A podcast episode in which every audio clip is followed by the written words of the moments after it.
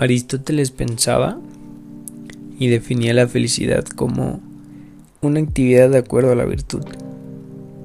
¿Tú cómo la defines?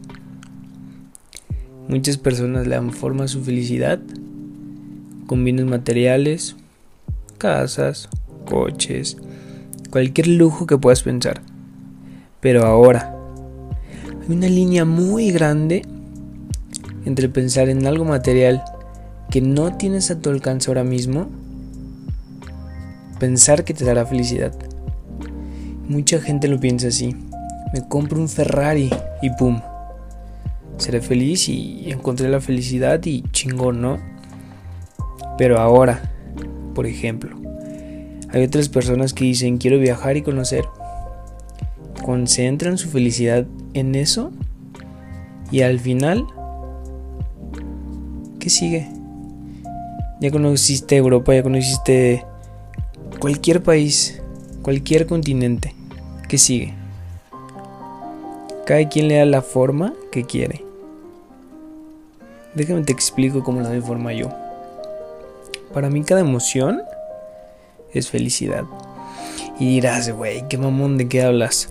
Pero justamente cuando entiendas que la desilusión que sentiste ayer en la mañana las risas que tuviste hoy por la tarde, la preocupación que sentiste por cualquier razón, te hacen estar y sentirte vivo. Ahora, imagínate que no pudiéramos sentir ninguna emoción. Ah, está cabrón, ¿no? Por otro lado, las cosas materiales, claro que dan felicidad. Que me compré el iPhone más nuevo. Puta, o sea, claro que te vas a sentir feliz pero en el momento.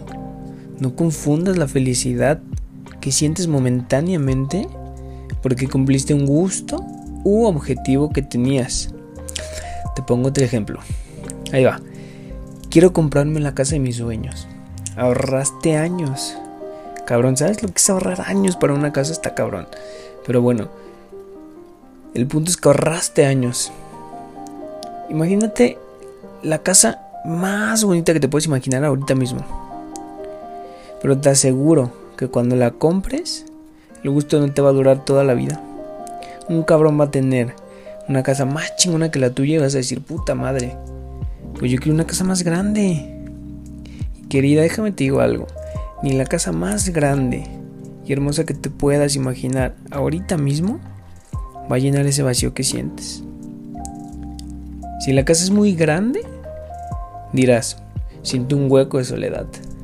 Si la casa es muy pequeña, te quejarás de que te falta espacio. ¿Ahora me entiendes? No confundas esos estímulos tan cortos cuando cumples una meta. Esos estímulos que llegan, así como llegan, se van. La felicidad toma forma a como tú se la quieras dar. No le des la forma incorrecta. Dale ese sentido el cual disfrutes levantarte a las 7 de la mañana el cual disfrutes de tu familia, sea o no sea gruñona. Disfruta cada momento y sí, ya está mucho te a este cabrón. Lo repite o ya he escuchado esto. Pero carajo, abre los ojos. El tiempo corre contigo o sin ti. Dale entonces a la felicidad la forma que tú elijas.